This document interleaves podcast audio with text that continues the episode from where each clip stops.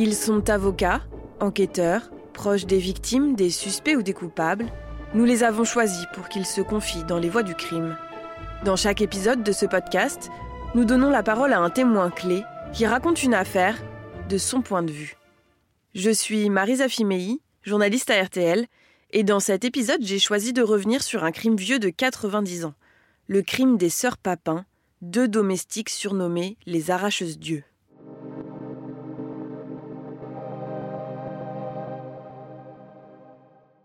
Le 2 février 1933, René Lancelin rentre du travail. Cet ancien avoué, à la tête des toutes récentes mutuelles du Mans, habite la rue Bruyère, dans le centre-ville. À cette heure-ci, sa femme et sa fille doivent être en train de se préparer. Tous les trois sont attendus pour dîner le soir même. René Lancelin s'approche de la porte d'entrée. Il essaie d'ouvrir, mais elle est verrouillée. Les volets aussi sont fermés. Étrange. L'homme a un mauvais pressentiment et court chercher de l'aide. Deux agents de police le suivent jusqu'à son domicile et enfoncent la porte. À l'intérieur, tout est calme, aucune lumière. Un des agents monte l'escalier et sur l'avant-dernière marche, il bute sur un petit objet rond. Il regarde de plus près, c'est un œil. Il lève la tête et sur le palier de l'étage, le spectacle est autrement plus sordide. Deux corps gisent dans une mare de sang et les visages tabassés sont méconnaissables. Très vite, il comprend qu'il s'agit de Léonie, la femme de René Lancelin, et de Geneviève, sa fille. Horrifié, l'agent ordonne à René Lancelin de rester à l'extérieur pendant qu'il monte au dernier étage. Là, il trouve Christine et Léa Papin, les deux domestiques de la famille, prostrés en peignoir dans leur chambre. Leurs vêtements maculés de sang sont en boule dans un coin de la pièce. Elles avouent de suite le double meurtre et sont conduites à la maison d'arrêt du Mans. Dès le lendemain, l'affaire fait la une des journaux. Deux sœurs domestiques arracheuses d'yeux, bientôt la France entière ne parle que de ça. La voix du crime de cet épisode, c'est Julia Minkowski, autrice du livre Par-delà l'attente publié aux éditions Lattès. Elle y raconte l'affaire des sœurs Papin du point de vue de celle qui les a défendues, maître Germaine Brière.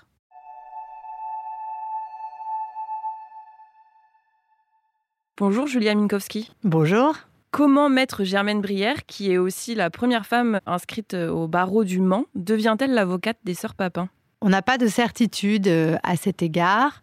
Personne n'a retrouvé euh, dans les archives du dossier que l'on peut euh, consulter au centre d'archives départementales du Mans de traces d'une commission d'office il est tout à fait euh, probable que les sœurs Papin, qui avaient un petit pécule euh, accumulé depuis un certain nombre d'années, puisqu'elles étaient plutôt bien payées pour des, domestiques, parce que c'était des perles, comme, euh, comme on dit, qu'elles étaient allées de maison en maison, demandant à chaque fois, ou plutôt d'ailleurs leur mère demandait à chaque fois davantage de gages. Donc elles avaient de l'argent de côté qui a été retrouvé d'ailleurs en perquisition dans leur chambre quand elles ont été arrêtées.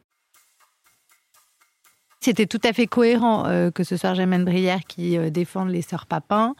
Elle était, on le voit euh, dans les, publications, les journaux de l'époque, hein, que l'on peut trouver aujourd'hui. On voit qu'elle défendait toujours des gens de conditions plutôt modestes. Et il est vrai que parmi les avocats du barreau du Mans, elle était la mieux placée par son expérience pour les défendre. Après, c'était un dossier particulièrement retentissant et très médiatique. Elle aurait pu se faire euh, voler la vedette euh, par un avocat, même venu de l'extérieur, pourquoi pas. Mais c'est elle qui a assuré euh, la défense des sœurs Papin pendant, l'instruction et ensuite à l'audience, celle de Christine. Donc Germaine Brière devient l'avocate des sœurs Papin elle va devoir euh, monter une défense, euh, la défense de femmes qui ont commis un crime inédit. En quoi il est inédit ce, crime? Déjà parce qu'il est commis euh, par des femmes. Traditionnellement, hein, les femmes commettent moins de, crimes, même de délits que les hommes. Si vous regardez aujourd'hui la population carcérale, elle n'est composée qu'à hauteur de 5% de femmes. Et puis, il y a évidemment cette image de la femme douce, gentil, qui ne commet pas de crime. Donc déjà, dès que vous avez des crimes commis par des femmes, des empoisonneuses, des avorteuses, comme on disait à l'époque, au même moment, il y a l'affaire Violette Nausière qui a tenté d'empoisonner ses parents. D'ailleurs, son père en, est mort, mais, mais pas sa mère. Voilà, dès qu'il s'agit de femmes, de toute façon, ça intéresse le grand public.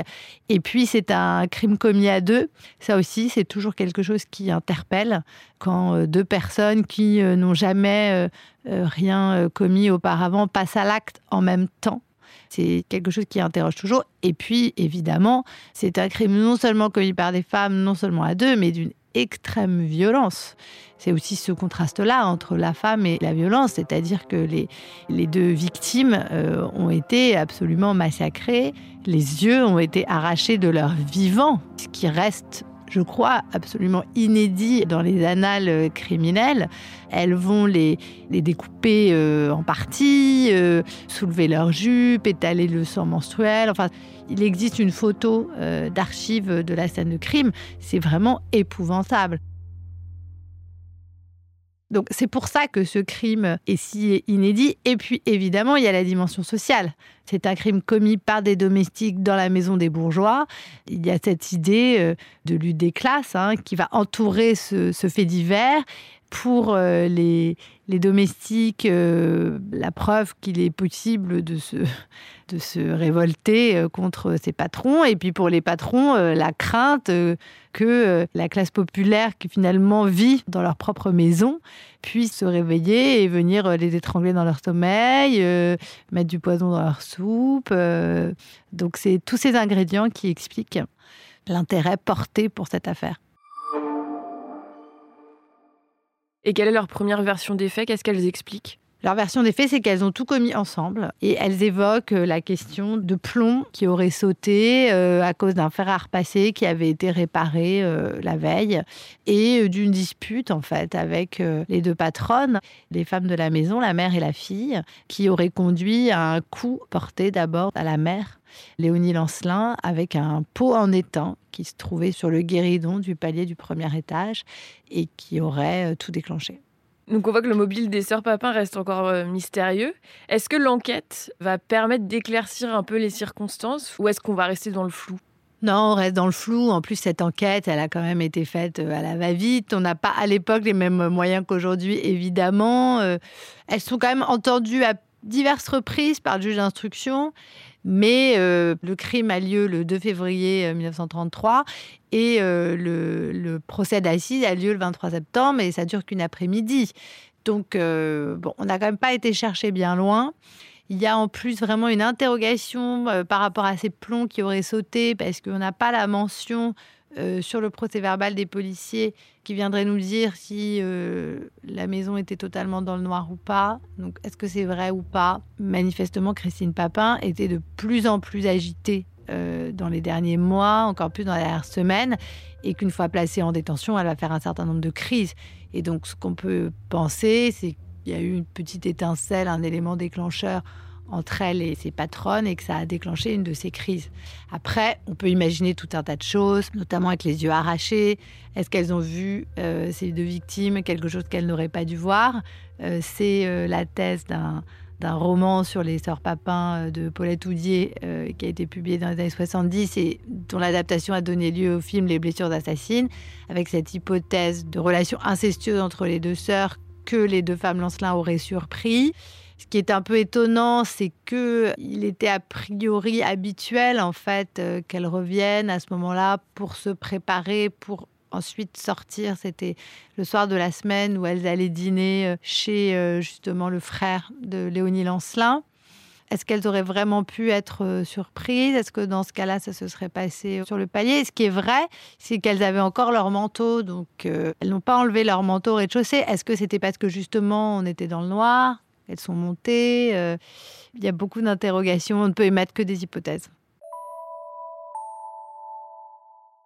Vous parliez des crises de Christine Papin. Elle va en faire euh, deux principales euh, en prison.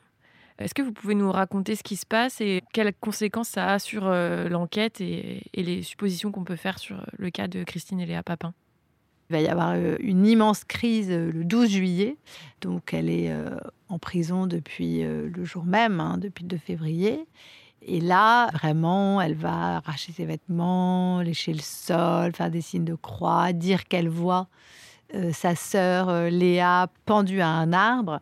On va devoir euh, lui mettre la camisole de force, la placer à l'isolement dans les combles de la maison d'arrêt, l'attacher à son lit. Enfin, voilà, elle est vraiment dans un état second.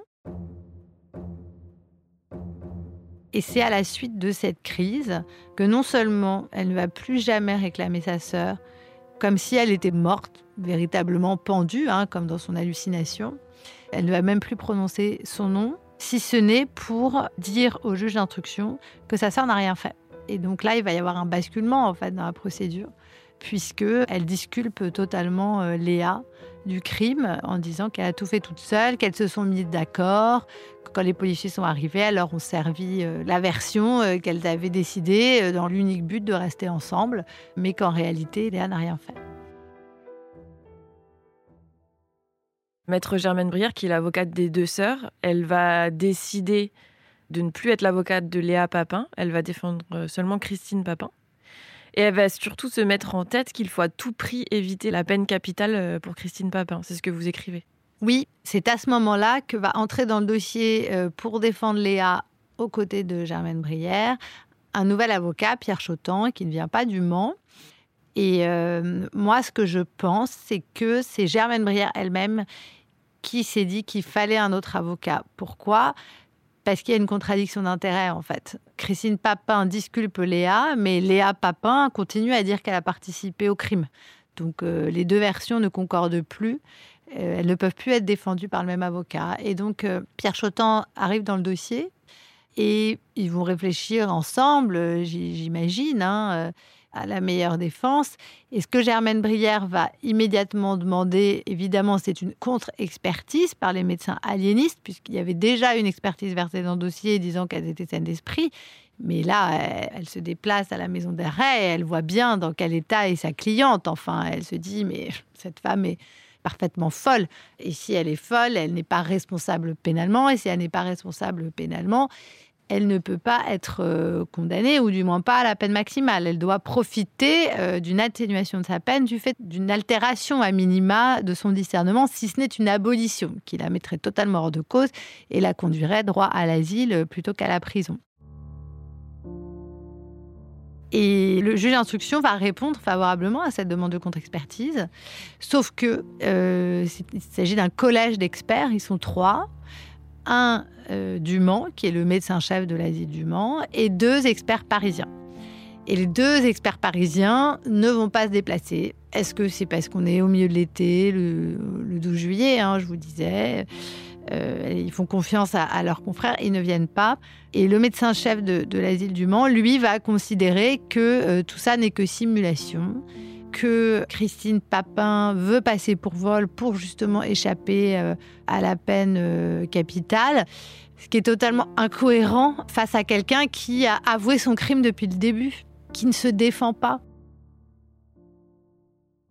On a des clients parfois comme ça, c'est rare, mais ça peut arriver qu'ils ne se défendent pas. Et Christine Papin ne se défend pas, ce qui aussi est une preuve, s'il en fallait une supplémentaire, euh, de son dérangement psychique. Donc euh, il va conclure à la responsabilité entière et totale de Christine Papin malgré cette crise. Maître Germaine Brière va solliciter le docteur Logre.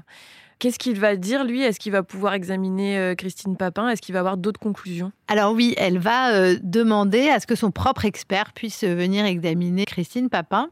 Le docteur Logre, à l'époque, c'est un expert reconnu des tribunaux, des cours d'assises, qui vient d'ailleurs de rendre une expertise dans l'affaire Gorgulov, qui est cet homme d'origine russe qui a assassiné le président Paul Doumer et euh, il avait conclu justement à la folie, à l'abolition du discernement, ce qui n'avait pas tellement plu parce que ce qu'il faut bien comprendre, c'est encore aujourd'hui, les gens, la société a beaucoup de mal à comprendre ce mécanisme d'irresponsabilité pénale. Et c'est vrai que quand un crime est commis, on veut que quelqu'un paye. Et on peut le voir avec des polémiques encore récentes euh, sur des faits divers euh, proches de nous.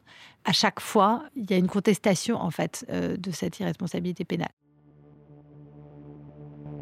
Donc euh, voilà, le, docteur Logre, euh, est-ce que c'est lui qui contacte Germaine Brière? Est-ce que c'est elle qui justement dit, bah, s'il a conclu à des responsabilités pour Gorulov, pourquoi pas pour Christine Papin? En tout cas, elle demande à ce qu'il puisse examiner les sœurs, mais ça va être refusé, refusé, encore refusé. Elle va le faire venir à l'audience, mais le président de la cour d'assises, qui n'a pas autorisé à examiner les sœurs, va lui dire écoutez, euh, docteur, très intéressant tout ce que vous nous dites, mais avez-vous examiné les accusés? La réponse est non, puisque justement c'est lui qui l'en a empêché. Donc le procès de Christine et Léa Papin s'ouvre en septembre 1933. Quelle est l'ambiance aux abords du tribunal et au sein de la salle d'audience?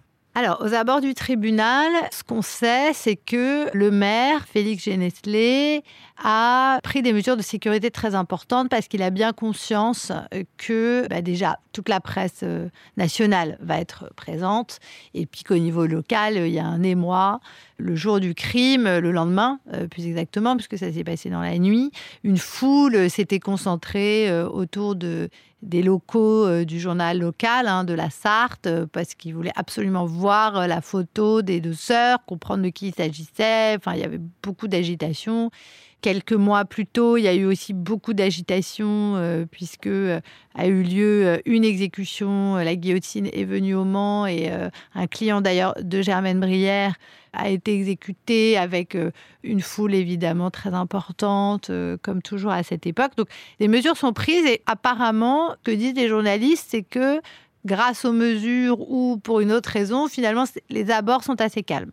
La salle d'audience est bondée. Euh, c'est une salle qui n'est pas très grande, qu'on peut encore visiter aujourd'hui. Le couvent de la visitation et la salle de la cour d'assises se trouvent dans la chapelle, dans la chapelle de la visitation, qui est une petite chapelle. Et donc, il y a beaucoup de monde.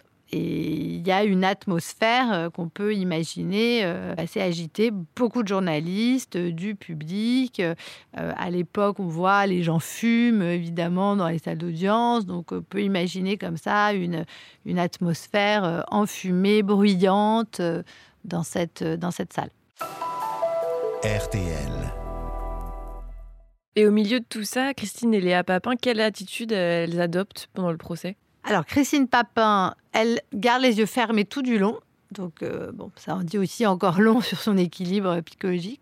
Et elle, comme sa sœur, répond de façon très courte, en fait, euh, aux questions, par oui ou par non, avec un filet de voix qui oblige Germaine Brière, en fait, à répéter ce qu'elle dit, puisqu'on n'entend pas, justement, dans cette, dans cette grande salle.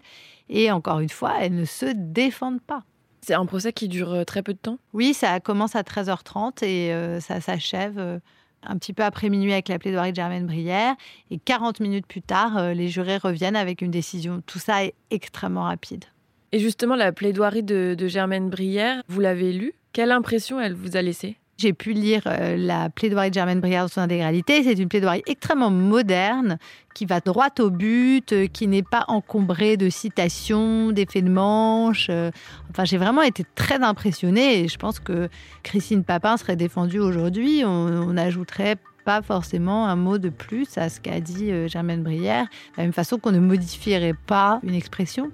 Donc, c'était manifestement une excellente avocate qui avait beaucoup réfléchi à son système de défense, qui a bien souligné euh, qu'elle ne venait pas demander de la pitié pour euh, ces jeunes filles, qui n'est pas entrée dans cette idée de revanche sociale, parce que j'imagine voyant que dans le dossier, c'est ce que j'ai pu constater, il n'y avait rien de matériel en fait pour démontrer ça, elle ne serait pas crue si elle évoquait simplement cette hypothèse. Et ce qu'elle va demander aux jurés, c'est de ne pas statuer. C'est un court moment de l'histoire judiciaire française où en fait les jurés statuent sur la culpabilité et l'existence de circonstances atténuantes seuls. C'est-à-dire que les magistrats professionnels ne les accompagnent pas. Donc on est un peu comme dans le système américain, ce qu'on voit dans les films, dans les films de procès américains. Donc ils sont seuls et elle leur dit vous allez être seuls et vous devez sortir en disant nous ne prendrons pas de décision tant qu'il n'y aura pas eu de contre-expertise tant que le docteur Log n'aura pas pu examiner euh, Christine et Léa. Voilà. Elle prend un assez gros risque, en fait, euh, en faisant ça, notamment au regard de la composition du jury. Les jurés aujourd'hui encore, sont tirés au sort sur les listes électorales. Donc en 1933, évidemment, sur les listes électorales, déjà ne figure aucune femme. Donc c'est un jury composé uniquement d'hommes. Il y a trois magistrats professionnels donc, qui conduisent l'audience et qui ensuite doivent statuer sur la peine avec le jury populaire. Évidemment, ce sont aussi seulement des hommes. Pourquoi? Puisque la profession de magistrat ne sera ouverte aux femmes qu'après euh, la Seconde Guerre mondiale, donc euh, en 1946.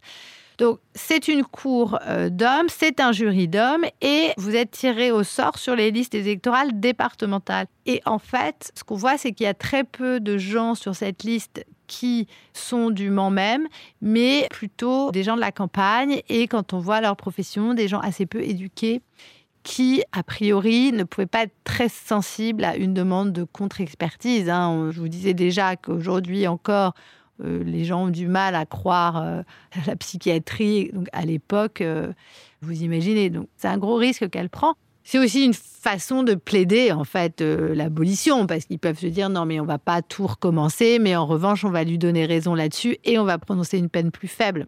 Je pense que c'était ça sa stratégie. Le verdict tombe un peu après minuit. Christine Papin est condamnée à la peine capitale et sa sœur Léa est condamnée à 10 ans de travaux forcés.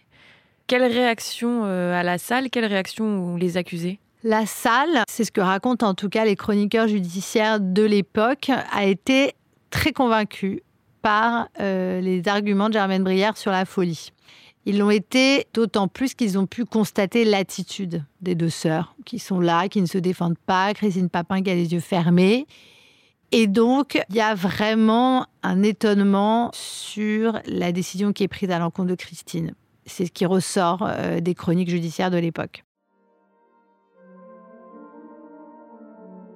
Christine Papin, quand elle reçoit le verdict, elle tombe à genoux euh, en position de prière. C'est finalement la première fois qu'elle montre une véritable réaction de tout le procès. Et la question qu'on peut se poser, c'est est-ce qu'elle implore la miséricorde ou est-ce qu'au contraire elle remercie euh, le Seigneur de lui avoir accordé en fait cette peine? Parce que ce qui peut la délivrer en fait euh, des méandres euh, de son esprit malade. Pourquoi est-ce que je dis ça? Parce que derrière, elle va refuser de signer son pouvoir en cassation, elle va refuser de signer son recours en grâce, comme si elle voulait aller à la guillotine. Ce qui est une preuve supplémentaire quand même de son instabilité. Maître Germaine Brière, elle va demander à la fois le pourvoi en cassation et ensuite euh, la grâce de Christine Papin, la grâce présidentielle, qui va lui être accordée. Comment ça se passe ensuite? Une fois cette grâce accordée, bah, elles vont être toutes les deux transférées à la prison euh, des femmes à Rennes, avec d'ailleurs la fameuse Juliette Anjubot euh, dont je vous ai parlé tout à l'heure, qui était une des clientes de Germaine Brière. On a une photo des trois à côté du fourgon, euh, devant la prison. Euh, elles partent, elles vont à Rennes.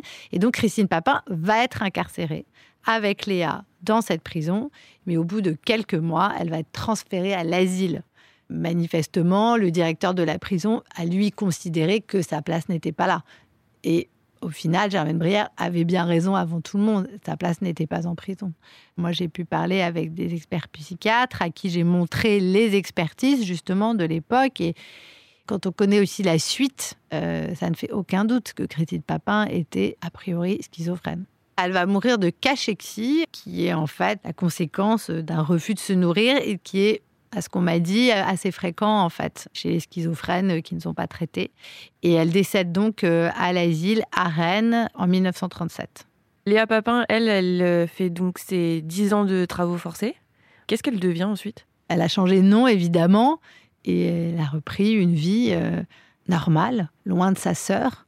Et ce qui euh, n'est pas étonnant dans un passage à l'acte comme ça, à deux, parce que est-ce que Léa a tué ou pas? Bah, Finalement, on ne sait pas. C'est vrai que ces déclarations ne sont pas très compatibles avec le fait qu'elle ait effectivement commis le crime, notamment parce que, par exemple, elle dit qu'elle a, tué euh, Geneviève Lancelin, donc la fille, en lui cognant la tête contre l'armoire qu'ensuite euh, Geneviève serait tombée, mais on va retrouver euh, le corps de Geneviève avec les pieds du côté de l'armoire et donc la tête éloignée.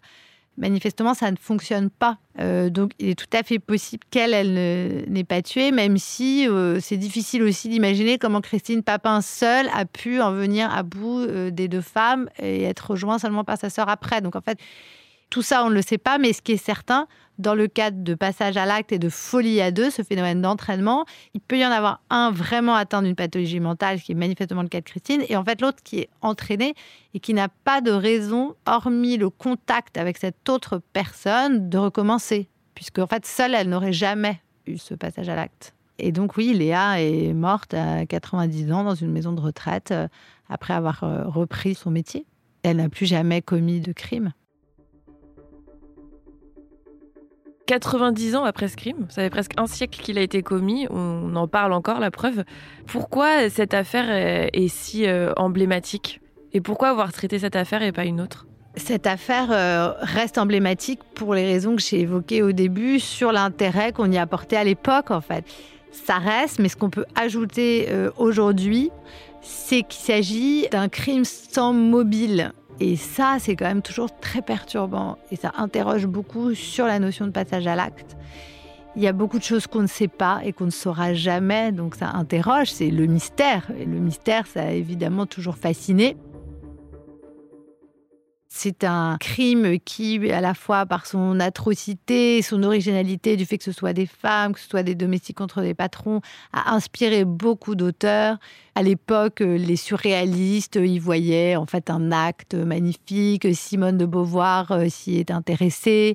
Euh, Jean Genet a écrit euh, la pièce Les Bonnes en s'en inspirant. Et vous, d'avoir découvert Germaine Brière, qu'est-ce que ça vous a apporté dans votre travail et personnellement? D'un point de vue professionnel en tant qu'avocate, euh, ça m'a convaincue de ce qu'il fallait toujours se battre euh, jusqu'au bout. Et quand on a une conviction profonde, il faut continuer à la porter, il faut avoir du courage, il faut prendre des décisions qui sont courageuses. Ça marche, ça marche pas. Moi, je pense qu'elle n'avait pas le choix. Et en plaidant comme ça euh, l'abolition, en leur demandant au juré de ne pas statuer, en demandant cette contre-expertise, elle a été au bout de ce qu'elle croyait juste et qu'elle a eu raison de le faire. Donc, euh, ça m'a convaincue de poursuivre euh, dans cette, cette façon-là d'exercer le métier.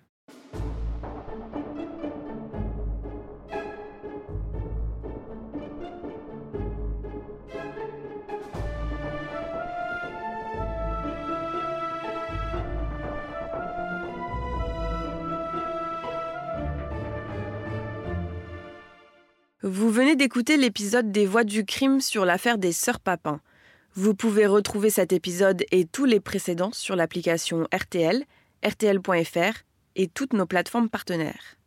Et si vous aimez les Voix du crime, n'hésitez pas à nous laisser une note et un commentaire.